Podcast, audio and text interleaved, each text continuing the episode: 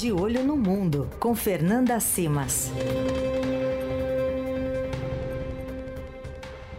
Toda quarta-feira estamos de olho no mundo, aquilo que acontece no cenário internacional e contando, é claro, com os comentários sempre muito lúcidos de Fernanda Simas, que já está aqui com a gente. Oi, Fê, tudo bem?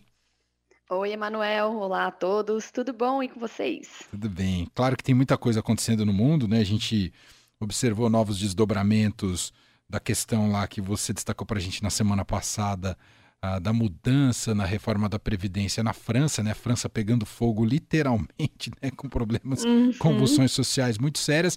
Mas digamos que essa é uma semana que está todo mundo de olho na China. Uh, não só pela questão do Brasil, que a gente já pode falar sobre ela daqui a pouco, Fernanda, né, da visita da comitiva brasileira à China, mas porque recentemente agora o Xi Jinping fez essa visita à Rússia, a Moscou e conversou ali com Vladimir Putin. Queria que você explicasse os significados desse encontro do Xi Jinping com o Putin. É, exatamente, Manuel. O mundo não para, né? A gente viu os desdobramentos aí na França. Macron passou a reforma, como a gente conversou, por decreto, e agora a gente vê os desdobramentos aí, vamos acompanhando sempre o que vai acontecer. Sobre Rússia, China e guerra na Ucrânia. Bom, o Xi Jinping fez uma visita de Estado de três dias a Moscou e foi uma visita num momento muito importante para os dois líderes envolvidos, né? Tanto ele quanto o Vladimir Putin. Os dois estão em uma situação de embate com as potências do Ocidente e foi uma visita muito simbólica para reforçar os laços entre os dois países. Inclusive, eles assinaram 14 acordos, principalmente na área econômica. Acho que o principal deles, para a gente ressaltar aqui, é a criação de um segundo gasoduto que liga a Rússia à China e que leva energia por meio da Sibéria até a China. Então, acho que esse é o principal ponto. E, obviamente, no contexto da guerra na Ucrânia.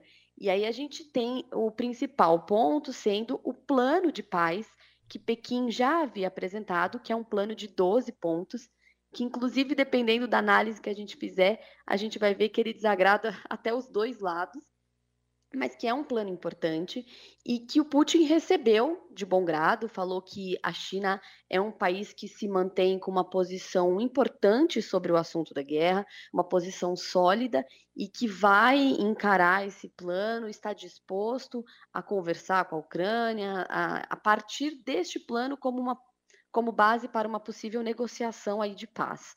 Né? A gente tem, acho que o principal ponto que desagrada a Rússia, se a gente for ver nesse plano, é que a China fala muito da questão de respeitar o território dos países, então ela propõe que todo o território da Ucrânia volte à Ucrânia, inclusive a Crimeia, que a Rússia anexou em 2014.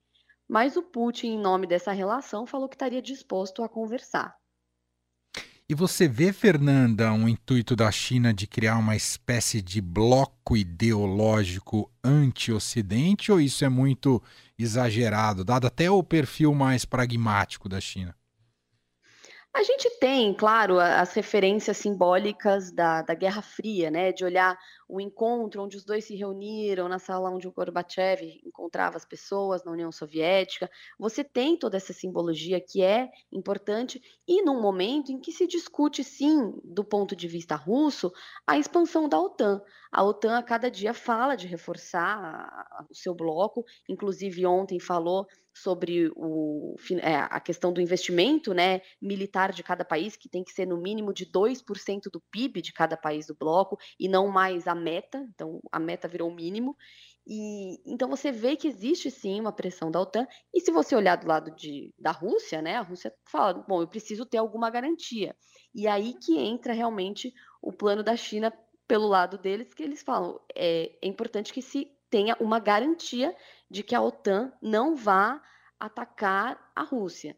Eu acredito que bloco ideológico, talvez não, mas o que existe sim é um, uma intenção do Xi Jinping de se colocar como uma contraposição aos Estados Unidos, ele está marcando isso muito fortemente, e, e colocar uma posição de que ele quer um mundo multipolar.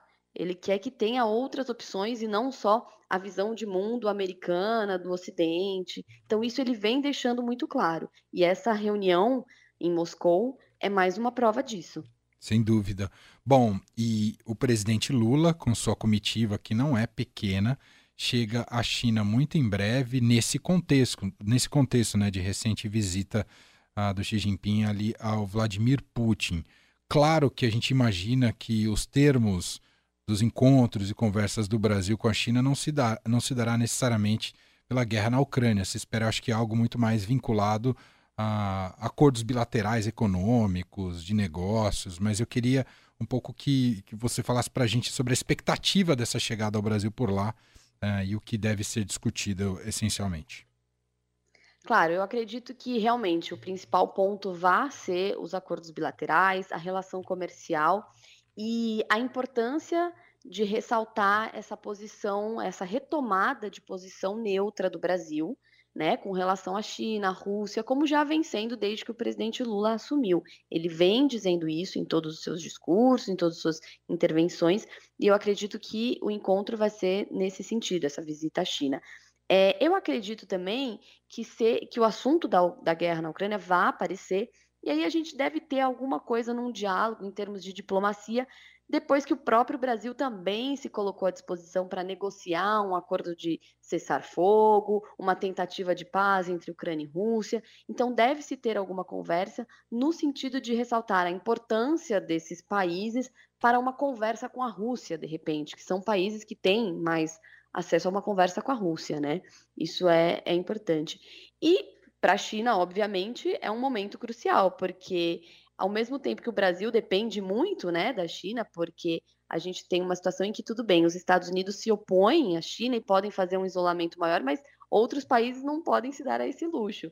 Então o Brasil precisa da China, economicamente falando, Super. e o Xi Jinping precisa desse apoio. Quanto mais líderes indo, falando e mostrando que ele não está isolado diplomaticamente, melhor. Uhum. É, o Lula fez uma primeira visita aos Estados Unidos a Joe Biden, mas se a gente colocasse hierarquicamente apenas pelo critério do ponto de vista de interesses do país, e aqui me refiro especialmente à questão econômica, digamos que a China deveria estar à frente nessa fila de visitas do presidente Lula. Uhum. Ele está indo lá agora, mas depois dos Estados Unidos, né, Fernanda? Exatamente, exatamente. Aí você está dentro do jogo diplomático, né? Você tem um parceiro essencial, que é os Estados Unidos, e, e você vem de uma relação que vinha também muito conturbada, né? Depois da eleição do Biden com o Bolsonaro aqui no Brasil, era uma relação conturbada, então o Brasil precisava também recuperar os laços aí com os Estados Unidos, porque a gente enfrenta ainda uma série de problemas aqui na América Latina, questões importantes que com certeza o presidente Lula vai se envolver. Venezuela, Cuba, Nicarágua, enfim. Então, isso tudo é preciso também conversar com os Estados Unidos. Muito bem. O presidente Lula viaja nessa sexta-feira para a China numa série de encontros, levando uma comitiva de mais de 200 pessoas, presidente do Congresso Nacional, do Senado Federal, muitos empresários de, de, diversos setores, até os irmãos Wesley lá vão estar presentes nos encontros, muita gente do agronegócio, né? O Brasil é importante como é, abastecimento de commodities para a China, uhum. enfim, tem muito de estratégico a ser discutido, a gente vai acompanhar ah, claro, todos os desdobramentos. E o nosso repórter lá de Brasília, né, e também aqui colunista do Eldorado, Felipe Frazão, vai acompanhar tudo diretamente da China e vai informar para a gente também aqui na programação.